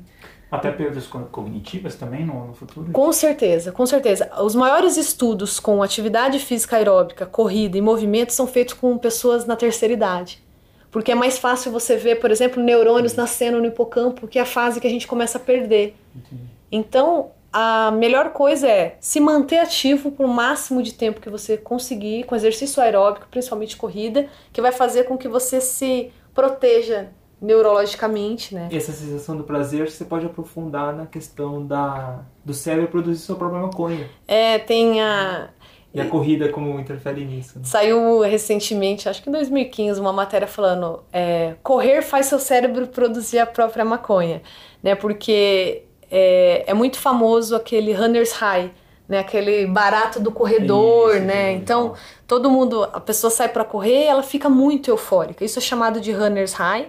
Isso acontece porque quando a gente corre, nosso cérebro libera algumas substâncias que agem numa região do cérebro que a maconha costuma agir. Então não é que a gente corre, a gente produz a nossa própria maconha, mas a gente libera uma substância chamada anandamida que age no mesmo receptor da maconha. Então a maconha, a cannabis, age no mesmo receptor que o nosso. A gente tem um endocannabinoide. O que, que significa? Uma substância canabinoide endógena, produzida uhum. por nós. Então você não produz sua própria maconha, mas você usa estruturas que a maconha também usa. Então te dá um, um barato aí é, do eu corredor. Já tinha, eu já tinha ouvido falar da, da, da questão do QI, né? Do, que a, a, nossa tendência, a gente bate um, um, um nível de, de coeficiente de inteligência, né? Uhum. E a tendência dele é sempre cair. Uhum. Mas existem estudos que mostram a única maneira que tem de você ter Manter. maior estabilidade no QI né? não tanto crescer, mas manter ele é com atividade aeróbica é rigorosa. Que legal. Muito interessante. Um psicólogo outro dia isso é muito interessante. Sobre estudos sobre isso. Então, ele, inclusive porque ele estava respondendo, ah, como é que eu faço, né, para manter um QI, né, a mente. Eu falei, não, não é ficar fazendo exercício é, e, e, palavra cruzada, né, o, o, o jeito mais cientificamente uhum. ligado a, a, a, essa a questão do QI é a atividade de, rigorosa, aeróbica rigorosa que ele tem, tem essa tendência a dar uma estabilidade maior no QI. Acho que assim, de tudo que a gente disse assim em relação ao cérebro, a corrida, acho que para mim a coisa mais interessante é como o nosso cérebro hoje ainda responde a isso. Se responde a isso é porque certamente a corrida, né, fez parte da nossa história evolutiva Sim. e ele acaba sendo um regulador positivo das funções cerebrais. Então, é, a corrida ela é indicada como tratamento secundário para de depressão, porque ela age exatamente né, na, na produção né, de serotonina, que faz com que você acaba melhorando essa capacidade. Né? E aí eu acho que, aproveitando o gancho, né, acho que a gente pode adentrar mais na, na, na corrida em si enquanto atividade industrializada e tudo mais. Uma das coisas que eu sempre, por ser gostar dessa onda mais roots, né, eu nunca comprei nada assim, tipo, bike, vou andar de bike, minha bike é simplesmente uma bike. Ninguém quer roubar. É, é exatamente. a preocupação maior é essa. Então, é, a questão também do, do tênis, né? Eu acho que até a perspectiva evolutiva dentro da ideia de precisar de um tênis para correr. Uhum. Isso é uma das coisas que quando eu entendi isso foi tipo, pff, óbvio já uhum. sabia que é, Então eu queria que vocês falassem dessa, dessa perspectiva evolutiva quanto ao tênis. Falando assim, como essa perspectiva evolutiva da corrida ser uma coisa muito antiga, Sim. ela não cabe dentro de um tênis. Sim. É, como, é que, como é que é essa... Tipo, a corrida nasceu antes do tênis. Ponto. Ponto. É, a partir daí a gente já começa a, a descrever né, esse problema. Exato. É, é muito doido isso, Caio, porque quando a gente pega alguns artigos científicos, né, tentando entender esse, esse conceito, é, estudos, por exemplo, estudos que observam corrida descalça. Então, a hipótese que eles partem é, é humanos praticam corrida e tudo mais, com, começou a surgir o movimento da corrida descalça, então a gente vai ver o efeito da corrida descalça no movimento. Então, o que, que é essa ideia parte? Essa ideia parte que o nosso corpo é feito para correr de tênis e que agora a gente está começando a correr descalço. Que, como que é o corpo correndo descalço? Né? Então, se a gente pegar de 2000 para cá, existe um arcabouço de estudos querendo entender a corrida descalça. Né? Então, eu falei, peraí, é uma coisa errada. né? Quem tem, a gente tem que entender a influência do tênis na nossa corrida. Então, é isso que a gente vai tentar estudar no meu mestrado, mas é a pergunta está sendo formulada de forma Errada. errada. né? Então, quem tem que provar que é bom é o tênis e não a corrida descalça. Porque, como a avó acabou de falar, a gente corre antes de surgir o tênis. O tênis a gente está falando na década de, de 70, né? Surgimento do tênis de corrida. Porém, é claro, né? Vamos, estamos falando de seres humanos que vivem no ambiente urbano, são sedentários, não têm um pé preparado para isso Não dá pra sair correndo não tem uma descalço. estrutura preparada para isso. Então hoje, se ele, ele pode correr descalço, ele tem total capacidade, mas ele precisa de uma adaptação, ele precisa de um preparo para isso. E que a ciência mostra é que a corrida descalça e a corrida de tênis se machucam iguais, porém em regiões diferentes. Em regiões diferentes, Isso. mas nenhuma evita a lesão. Nenhum evita lesão. Então hoje o calçado de corrida, tanto a corrida descalça quanto o calçado de corrida, esses são os dois mecanismos livres que você pode escolher para correr. Tá, então é essa. Porque é sempre isso, né? A pessoa vai voltar a fazer uma atividade, ela vai lá e compra os melhores equipamentos, né? Não tá Ela garantindo acha nada. que, que ela tá, né, fazendo o melhor para a corrida dela se ela compra um tênis bom, caro. E na verdade não tem nenhum respaldo esse tipo de É, perspectiva. na verdade é o né? contrário, que a ci- a ciência mostra que quanto mais caro o tênis, maior a chance de machucar. Tem um estudo, né? Tem estudo que mostra isso. E, e por quê, né? Porque se tem um mecanismo também, isso alguns estudos mostram, que é um mecanismo de tirar a sua é, função de amortecimento e de controle do movimento e deixar respaldado pelo calçado. Então, alguns estudos mostram que se você tem uma propaganda de um substrato, de uma tecnologia alta, alta tecnologia comparada a uma baixa tecnologia, Você esculacha mais. você esculacha. Você Então, o esculacha corredor-. Você fala assim, ah, foda-se, eu correr. Tô É, pagando, de qualquer né? jeito, É. o, o, o te- o calçado que vai, essa plataforma vai me absorver o impacto e tal. Ele corre de qualquer jeito e aumenta o impacto, comparado a um outro é, Que sem me- amortecimento. mecanismo sem amortecimento. Mas você trabalha seu mecanismo, a sua, a sua biomecânica para você ter um- uma absorção de A absorção de impacto, você usa o seu corpo né, para absorver o impacto. Mas quando a gente pensa em sociedade contemporânea, é facilmente. É, dá pra entender por que acontece isso. As pessoas são muito imediatistas, né? Então é mais fácil você alguém tentar te convencer que esse tênis vai fazer você correr pra caramba sem se lesionar do que eu falar, meu irmão, vamos ter que fortalecer esse pé que tá horrível. Entendeu? Quanto tempo vai demorar? Eu demorei oito meses pra voltar a correr uma prova. Eu fiz é, maratona de sandália, já fiz maratona descalço, mas eu demorei o quê? quase um ano pra fazer isso. Uhum. Ninguém quer isso, né? Então é mais fácil você comprar um tênis do que se preparar. Eu aconselho o quê? Pega esse dinheiro do tênis, paga um personal bom, te prepara e você vai ter um pé E te maravilhoso dá uma autonomia muito maior. para sempre para fazer inclusive outros esportes, outras coisas, né? É, eu piro muito nessa, nesses raciocínios mais completos, porque é, ele prepara você, ele, ele te dá ferramentas melhores para uma, para uma, por exemplo, você vai ter um, você tem filho, né? Você entende esses princípios, você consegue, né, através dessas movimentações mais variação de movimentação e tudo mais, você consegue entregar melhor, né, uma habilidade motora melhor, uma questão de autonomia, essa Uhum. autonomia. Porque o tênis, aí você compra um tênis caro, aí tem todas aquelas histórias de que ele deforma, que ele não sei o que, Tem tem que trocar. trocar. Então você se sente preso a um produto, sendo que dentro da nossa história evolutiva, Exato. sempre correu, ele só tá aqui porque corria. Sim. Né? Então, essa noção de fragilidade, de novo, sempre volta nos episódios de É. generalismo e excesso de escolhas. Né? Eu acho que o tênis ele entra nesse quesito aqui, Caio, como a pílula que o médico passa. Né? A receita. Que vai resolver. que vai resolver. Então, a- o modelo biomédico nosso de raciocínio ainda é muito forte. Né? É difícil a gente parar para entender que as patologias que acometem o homem hoje, e aí entra lesões na corrida, ela é multifatorial. Então, ela envolve o quê? Envolve desde aspectos individuais do, do atleta, do corredor, do seu histórico, a corrida e tudo mais, estilo de vida, a qualidade do movimento dele, né? O gesto motor dele, a carga de treinamento. Você joga quantas variáveis que você tem que controlar né, para você não se machucar. Mas eles talvez se perguntem, mas peraí, Bruno, a gente não fazia esse controle no passado. Né? Então, como a gente se machucava tanto assim? Ah, então, essa que é a questão. Né? A questão é, é, se é uma atividade tão humana, Uhum. que a gente é tão adaptado para isso, por que, que a gente lesiona então? É, Né? Qual que é o... Quais são as possibilidades de raciocínio por trás disso, da lesão? Eu acho que as pessoas estão sendo só corredores e não humanos, né? Porque de é de movimento, de é. movimento. Então, primeiro você se, se torne humano, que você é um humano generalista, capaz de diversos movimentos. depois você se especializa. Então, Perfeito. é- essa distância está muito grande. Porque, assim, né, é- e até o que vocês falam, enfim, que eu sempre pego, é que o- aí a pessoa fica o dia inteiro sentada no escritório Uhum. e se ela vai fazer uma atividade, ela só faz duas atividades, que é ficar sentada Sim. e correndo 10 km, 20 km. Ela Isso é pouco ainda, isso, é, muito. Sim. Mas ela só faz esses dois extremos, né? Aham. Se o corpo ele, ele é complexo, né? Sim. E ele é um sistema complexo, Aham. né? Então o quanto de, de uma variação maior de movimentação.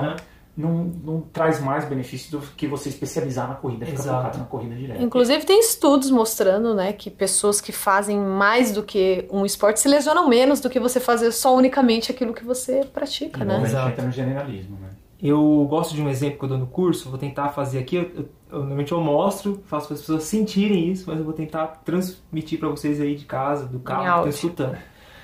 É, como é um, é um conceito de, é, de lesões, ele é multifatorial, eu gosto de dar um exemplo meio que linear para a gente conseguir entender. Então imagine que você tem um elástico, né? Sabe um elástico de, de prender as coisinhas? e tal? De dinheiro. Isso, elástico de de enrolar dinheiro. Isso. Prefiro. Então vamos lá. Se você tem um elástico, você segura ele com uma mão, ele tá bem solto, Uhum. né? Então imagine que esse aqui é o seu corpo para correr, tá bem solto, tá bem preparado. Daí você vai e corre 10 km, daí você estica 10 centímetros. Isso no curso eu faço por centímetro, cada quilômetro é um centímetro. Estica 10 centímetros, né? O elástico foi, beleza. Daí você descansa, você recupera, você se movimenta, você se alimenta bem, você entra na sua zona de conforto biológico. É isso que eu acho que é o, o que que a gente tenta oferecer no nosso curso, no nosso entendimento, que é tentar deixar o elástico voltar para sua capacidade natural. Né? Daí ele volta totalmente. Daí no outro dia você tem que correr 15, 15 centímetros. Daí, daí você imagina, pegar esse elástico e estender 15 centímetros. Ele foi. Ele aguentou. Por quê? Porque ele voltou tudo. Né? Ele voltou para sua capacidade elástica natural. Agora imagina um cara. Correu 10. Correu 10. Descansa. Nada. Daí comeu McDonald's, não dormiu nada, teve estresse com a esposa no serviço, ele voltou 2 centímetros só. Daí no outro dia ele tem que correr 15. E aí, será que o elástico vai ter essa, essa folga? Né? Vai correr 15, vai estourar. Né? Entendi. Então é uma forma da gente conseguir entender. Eu dou um exemplo do aquário. Quem tem aquário em casa, qual é o objetivo do aquário? Não morrer o peixe. Não matar o peixe. Não matar o O peixe. peixe fica O lá. peixe fica vivo, né? Então vamos sobreviver, fazer com que o peixe viva. E para o peixe sobreviver, você tem que criar todos os mecanismos possíveis, naturais, ao qual ele está adaptado. Da biologia dele. Da Quais biologia são as necessidades biológicas dele para você, você tem que simular lá para ele O máximo saudável. possível, o máximo exato. possível. Então, Quanto mais você chegar perto disso, melhor ele vai ficar Melhor ele vai sobreviver, mais tempo ele vai ficar ali. Então tem que dar comida que ele come, você tem que acender a luz na hora certa, o pH e tudo mais. Deu brinco, mas como que tá o aquário do corredor? Né? Do Homo sapiens. do Homo sapiens. Qual que é as necess... Quais são as necessidades? Quais são dele? nossas necessidades? E né? qual o preço que a gente paga quando a gente não entende essas necessidades? entende essas necessidades. Exato. Isso eu estou dando exemplo da corrida, pessoal, de lesões, mas isso a gente pode Pra tudo, né? para tudo. Então, patologias que, que acomete o homem hoje está muito voltado para esse estilo de vida. E esse estilo de vida está relacionado ao nosso aquário, né? A nossa zona de conforto ao qual o ser humano ele, ele evoluiu para prosperar. Ah, e, e assim, né? ah, se uma. E essa questão também é muito doida. Se as pessoas já são. A gente é um ser, né? Uma, uma espécie que é adaptada para correr, por que, que tem que treinar a corrida? Né? Aham. Por que, que tem que chegar nesse ponto de. de é, ter treinadores, assessoria, recursos tecnológicos, tem aparelho pra porra toda, né? Então, assim, se a gente. ah, por que as pessoas, as pessoas correm tão mal hoje? Vamos dizer assim. Né? Elas correm mal. Qual que é, qual que é, o, qual que é a- o, o vácuo que tem aí? Qual que é a distância que tem ali que possibilita as pessoas terem tanta dificuldade na, na corrida? Começa? então vamos lá, acho que a gente pode retomar um pouquinho de novo essa questão do aquário. É, lembra que a gente estava falando sobre a caça de longa a ca- a caça de persistência, né? Que é uma corrida de longa distância. Em que o indivíduo não sabia quanto que ele ia correr. Né? Mas por quê? Porque o elástico dele está tão solto. O elástico dele está tão preparado. Mas o que, que faz esse elástico dele estar preparado sendo que ele não treina o elástico? Né? Mas ele treina outras coisas que faz com que a corrida de longa distância ela surja. Então o indivíduo ele se movimenta o dia inteiro, né? Ele faz movimentos ao qual inconscientemente está preparando ele para a corrida. Né? Ele faz rituais de salto, ele dança, ele senta come, no chão. ele senta no chão, ele dorme bem. Né? Então tudo isso faz com que o indivíduo esteja automaticamente preparado para a corrida, né? esteja preparado para uma luta, esteja preparado para carregar um peso. A gente tem um exemplo claro disso no nosso grupo, que é o Vitor Carrara, vivendo em Ilha Bela. Ele não tem uma organização de planilha, mas chama ele para correr 50 se ele não vai. Porque o dia a dia dele tá tão cheio de movimentação que ele tá praticamente um caçador-coletor. E eu acho que vocês viram isso também lá em, em Passa Quatro, Puxa. né? Com o pessoal que mora lá, Com que morava certeza. lá, que você botava pra correr na, na montanha, Nossa. a molecada arrepiava, não era isso que vocês Muito. botavam? Porque o moleque Subia morro. de vida ali o tempo todo de movimento, de pedalar. Os Trabalhava próprios num adultos, sítio, que né? Trabalham, trabalhava em sítio, começava a correr, meu, era muito fácil, né? Era um passinho, né? Era um passinho. É. Então, isso a gente também aborda muito na nossa assessoria, que é tirar essa visão de que você precisa, você quer correr longa distância, você precisa correr longa distância também. Você precisa correr muito, ou você só precisa correr. Na verdade não, na verdade você tem que nutrir o corpo com outros movimentos Uhum. para depois a corrida aparecer. Eu acho que tem o princípio do treinamento, né, que a gente aprende na faculdade de educação física, que a gente tem que levar em consideração a especificidade do esporte que você está querendo, né, fazer uma periodização. Só que o que, que a gente está propondo, o que a gente faz na nossa assessoria?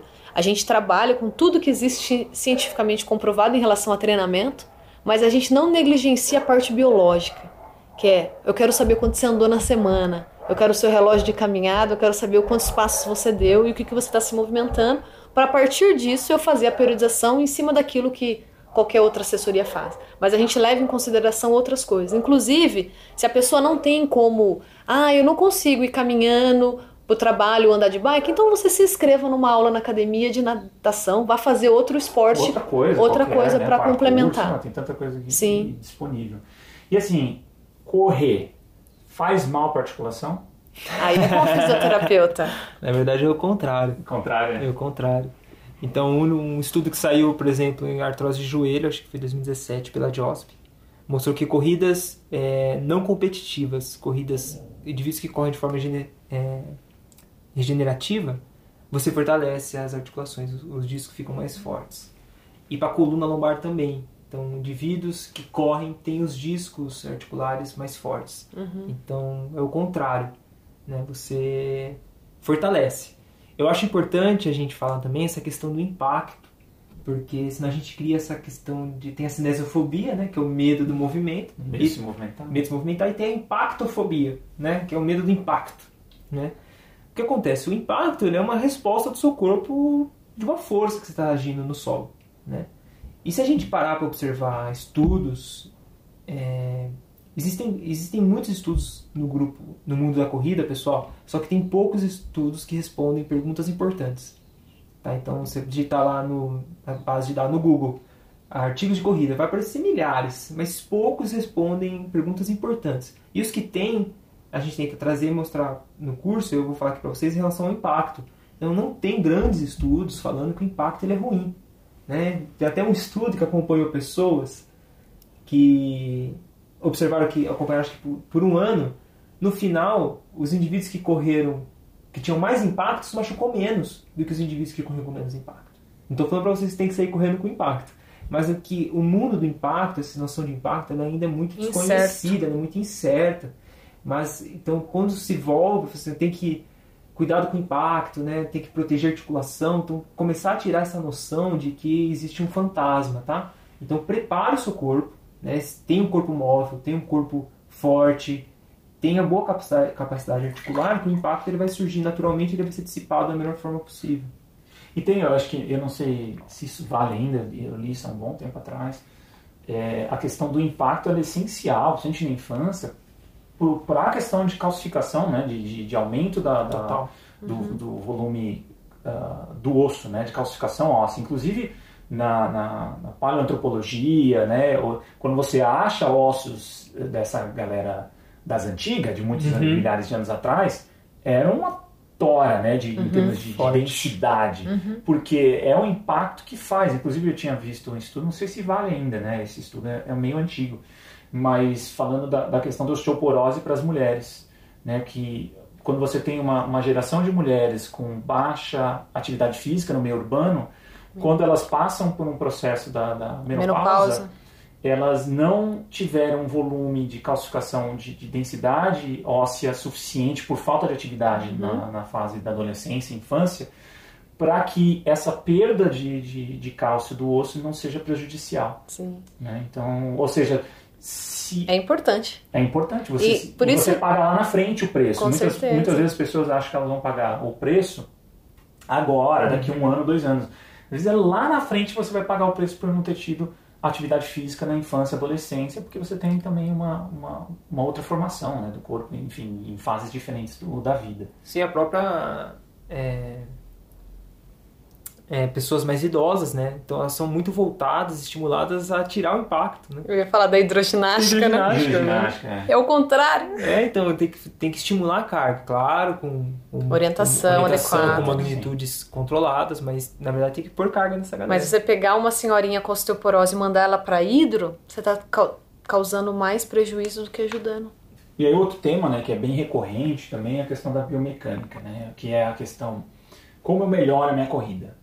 Essa obsessão com a biomecânica. Eu lembro também quando o Bolt correu a última Olimpíada, né? Começaram a analisar que ele tinha uma assimetria, que ele tinha assimetria, que era porque ele tinha assimetria que lesionou, que não sei o quê. Porque ele era alto, né? É, então tem toda essa questão, essa paranoia também com a biomecânica, mas o quanto ela é verdadeira, temos de análise no trabalho de vocês também, de tipo, tá, o quanto ela, ela é válida enquanto fundamento básico de análise e o quanto ela é paranoia. Onde entra a paranoia e, e quando entra a parte que vale a pena avaliar a, a questão biomecânica na, na corrida. O Bruno entra e depois eu falo da paranoia. Beleza. Então, assim, pessoal, é, vamos lá, vamos usar a ciência para responder isso, né? Se a gente olhar na última revisão sistemática, que são o melhor estudo que existe para responder algumas perguntas, se biomecânica é fator de risco para lesão, os estudos que tem são estudos muito, muito fracos. Como eu disse para vocês, tem, existem muitos estudos, mas poucos estudos bons, De poucos qualidade. estudos de qualidade e que respondem perguntas importantes. Então, o que se tem hoje da biomecânica em relação a lesões são grupos específicos, que são, por exemplo, mulheres com alterações de posturas de quadril na corrida, que levam a patologia mais de joelho, né? dor na frente do joelho, né? dor na lateral do joelho.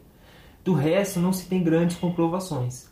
Então, apostar todas as fichas na biomecânica como uma prevenção de lesão, ela não, não vai ser tão bem sucedido. Apesar que existe um estudo que conseguiu provar isso. Corredores que correm com menos impacto, eles se machucam menos do que corredores que correm com mais impacto. Ou seja, você reeducar o gesto da corrida, ela entra como uma ferramenta para ajudar o corredor, mas ela não é a ferramenta, ou seja, a única ferramenta. Então, existem outros mecanismos que fazem com que o nosso elástico fique mais frouxo e fique bem à vontade para ocorrer o gesto da corrida. Né? Eu acho que tem a tendência, pela experiência de vocês, por exemplo, pegando quando vocês estavam em Passa Quatro e com o pessoal que morava lá, a tendência era muito menor de você precisar fazer um ajuste biomecânico, né? É que lá a gente trabalhava com corredores de montanha, né? É, Ah, tá. é- esse lance da biomecânica da corrida pega muito em corredores de asfalto. E que é impossível na montanha você fazer é, biomecânica. Porque né? assim, se você analisar até corredores profissionais de montanha, você não consegue nem determinar qual o tipo de pisada dele. Porque o terreno O que terreno vai é moldar. complexo, é. assim. E sobre, complementando o que o Bruno disse, eu acho, coloco um pouco o peso em nós, profissionais da educação física, esse lance da paranoia em relação à biomecânica. Por falta de estudo mesmo, de grande parte né, dos profissionais, de colocar a biomecânica como no topo da, da prioridade num corredor. Então, eu sei porque eu trabalho com análise biomecânica, vem muito atleta encaminhado pelo treinador, dizendo: olha, meu treinador falou que eu corro torto e que eu preciso ajus- ajustar. Então, isso é diário no nosso dia. Então, falta um pouco, talvez, conhecimento geral sobre a biomecânica ser apenas um dos aspectos de evitar lesão e não o único, né? Exato. E acho que é importante que existem alguns parâmetros. Se você conseguir chegar no seu atleta nesses parâmetros biomecânicos, é muito interessante. E ele sente essa percepção. A percepção deles é visível, a nossa é visível. Quando a gente consegue encaixar uns padrões de movimentos mais favoráveis biomecanicamente falando, né? Então buscar um gesto interessante é muito legal. Porém, a gente não vai conseguir fazer um molde né, que existe uma corrida ideal para todo mundo, né, todo mundo vai ter a mesma forma de se correr. Isso não dá porque existe uma variabilidade, isso se chama variabilidade motora, né, variabilidade de movimento que existe no padrão de cada um, uhum. que, que tem relação com o histórico da corrida, a experiência, a velocidade com que você está. Então tudo isso vai moldar mais ou menos a forma que você corre. A ideia é você, a gente tentar, se possível, mexer em alguns parâmetros, se necessário ainda, né? Então, é tentar tirar essa ideia que eu quero correr igual aquele cara ali da TV. É. Né? Porque não vai chegar. E até tem pessoas da TV que ganham provas, como o Bolt, a análise dele mostrou que ele tem um valgo dinâmico, né? Que é quando o joelho entra para dentro. E ele ganha a prova. Né? Vai corrigir? Tem que corrigir o joelho não. dele? Não, não tem. E conforme você vai estudando também outros corredores, vocês vão vendo outros padrões e que às vezes a vantagem não é, ou teoricamente não deveria ser vantagem, deveria Exato. ser uma coisa que é, mas é pessoal, negativa, né? mas é pessoal, faz parte do gesto dela. Uhum. Então é uma coisa.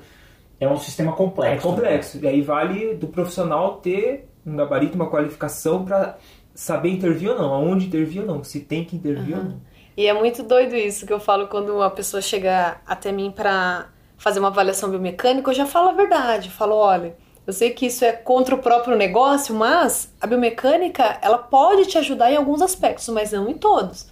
Né? Já cansei de receber mensagem: olha, eu preciso correr, melhorar minha biomecânica, eu preciso melhorar 11 minutos na minha prova. Não, meu irmão, não vai dar. Né, entendeu? Então tem que começar aos poucos tirando isso, mas dá para ajudar muito. Muito. Dá para ajudar muito. Mas sozinha também é. não. Eu brinco no curso que eu ponho um slide do desapega do LX, sabe? Hum. Desapega? Desapega, porque... a biomecânica sozinha... Só a biomecânica sozinha não vai te ajudar muito, não. Então, e outra, outra coisa que eu acho interessante também, principalmente no, no, na questão mais industrializada da corrida, é essa coisa de ter um asfalto lisinho, sem né? Variação. De, de, sem variação controlar. Isso, isso, também, acho que a parte de variação motor, acho que entra aí também, né? Acho uhum. que quando eu conheci, eu conheci a corrida de montanha através de vocês, né? Para mim, a corrida até então era, era tipo corrida no asfalto, uhum. retinho, de boa, né? No, no, uhum. Mas a corrida de montanha, essa variação, né? A forma com que você é, lida com, com o ambiente, com realmente é inviável você fazer uma análise biomecânica disso. Eu acho que nossos ancestrais enfrentavam muito mais esses terrenos, por mais uhum. que fosse savana, mas tinha pedra, tinha buraco, tinha mil Cada coisas. pássaro é diferente do é, outro. Eu ia, eu ia falar isso, porque assim, dentro do estudo do controle motor, que estuda muito isso, variabilidade motora. Então, mesmo o cara, Caio, correndo numa pista lisinha, você avaliando ele, você, a, uma passada nunca é igual a outra. Porque o nosso cérebro ele é tão inteligente, o nosso sistema é tão inteligente que ele faz que tenha variações, mesmo você olhando, acha que é o mesmo movimento. Agora, quando você leva o cara para a montanha, você tem além da variabilidade motora, você tem a variabilidade de movimentação. O tempo inteiro ele tem que se movimentar de forma diferente. Apoio de braço, é, às vezes. Mas né? o, o, o, corpo tenta proteger ele, mesmo no asfalto lisinho, mudando a forma, as angulações. Se ele tropeça qualquer coisinha, variação, ele tropeça. É. Não, mesmo sem variação, o corpo ah. muda, Caio. Ele muda. A angulação do joelho nunca vai ser a mesma na mesma passada. Isso faz o quê? Protege o seu corpo a, a lesões, né? É como se distribuísse melhor é. o movimento ao longo do tempo. É, então, pisa retinha. Uma hora você pisa, tá com, sei lá, 30 graus joelho, depois 32. O corpo ele vai fazendo variações, ajustezinhos. Ou, ou, variações. É, mas tudo tem limite, né? Lógico, lógico. E aí, por último, eu queria saber de vocês a questão da esteira, corrente esteira. Uhum. Né? Antes da gente fechar, eu queria saber a opinião de vocês sobre corrente esteira. Porque assim, a gente está falando aqui, né, falando uhum. de corrida no aberto, mas e quem, né, qual que é, uh, tem algum benefício de corrente esteira? Obviamente deve ser melhor que nada, mas como a gente pode convencer as pessoas também a correrem fora ou para se locomover? Enfim, eu queria saber a perspectiva de vocês sobre esteira, correr em esteira. Porque a gente também tem as paranoias de, de impacto, que aí você tem a esteira debaixo da água. Uhum. tem toda essa. Né, começa a ter uma, um aparato né? tecnológico, né? Ou a esteira que tem uma telona na tua frente que você simula um parque, o Central Park. Tô lá correndo no Central Park, né? Uhum. Então tem como vocês veem isso, né? Como vocês veem essa questão da esteira? É pode ser um passo inicial interessante? Ou, enfim, eu queria saber a opinião de vocês. Eu uso a esteira como um instrumento que pode facilitar o treino, né? Em dias de chuva, em dias que a pessoa não está se sentindo bem para sair para a rua. Eu dou treino para pessoas que moram em lugares que são perigosos, então eu falo, olha, eu só consegui correr à noite, à noite eu não tenho coragem de sair na rua, então eu corro na uhum. esteira. Claro que eu prefiro que corra na rua, porque a variação do terreno Mesmo o mínimo, subir um degrau numa calçada vai trazer benefícios proprioceptivos, cognitivos, muito melhores para essa pessoa do que ela ficar olhando uma parede branca ou olhando uma TV. Então, o fato de você estar tá na rua vai ter mais informações que o seu corpo como um todo vai usufruir melhor dessa atividade. Mas eu não acho a esteira ruim, né? Ela facilita algumas coisas. Eu tive alunos que falam: olha, eu me sinto melhor correndo na esteira. Ok, mas perto da sua prova você vai ter que ir pra rua, porque não tem é prova de esteira. Né? A biomecânica muda também na esteira, né? Porque a esteira meio que puxa. Como é que é essa, é, existe... biomecânica? A, a avaliar a biomecânica na esteira, você consegue observar basicamente quase todos os parâmetros que você avalia na rua. Uhum. A única diferença é que você tem uma menor ativação muscular na esteira, porque realmente... Mas ela te ajuda, ela, né? ela te ajuda. Mas concordo tudo que o Caval falou, então acho que é um mecanismo é uma ferramenta a mais para você usar num, ambiente que você não pode correr e tudo mais. Mas eu digo que a corrida, eu acho que uma dica que eu dou para as pessoas é se elas puderem correr em ambiente que elas não conhecem. Eu acho que isso é a chave. Então você correr, você correr em parque já está melhor. Né? Uhum. Você correr numa rua que você conhece, legal. Se você correr num bairro, numa rua que você não conhece, se aprofundar numa trilha que você não conhece. Cuidado. Cuidado, né, pessoal? Não vai se perder se matar aí. E falar que a culpa eu. é nossa. Mas eu, eu não sei, eu não sei por, por experiência pessoal, eu acho que você desliga tudo isso, sabe? Uhum. Você, você desliga o pace, você desliga a forma que você está correndo. Você conecta mais com o biológico, né? É. Você se conecta com o biológico, cara. E... Pro cérebro é muito melhor, né? Você tá atento, né? Eu tive uma experiência na, em Passa Quatro que foi uma das melhores experiências da minha vida. Eu tava correndo no meio da semana pra, pra fazer uma trilha. E eu fui, avisei ela qual trilha eu iria, só que era uma trilha que eu não estava muito apto a fazer, a gente fez uma vez há muito tempo.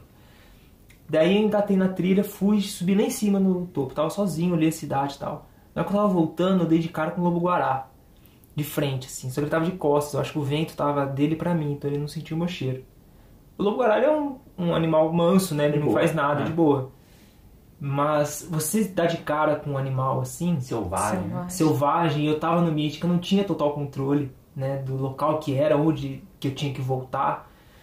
E eu voltei com uma tensão absurda, assim, eu entrei numa meditação ativa, que a gente fala, né, que você tá focado no agora, natural. Então, você não precisa ir pra trilha, mas você pode sair da esteira e correr num ambiente que são um parque que você não conhece. Tem muitos parques aqui em São Paulo, por exemplo, vai algum que você não conhece né? Porque você desliga um pouco essa questão do tempo, essa questão do pace, essa questão se está correndo certo, se não está, porque daí se torna algo muito mais exploratório do que cultural, né? Do que uhum. competitivo. Então você fica muito mais próximo da biologia em, em você estar tá em ambientes assim mais inóspitos. Massa.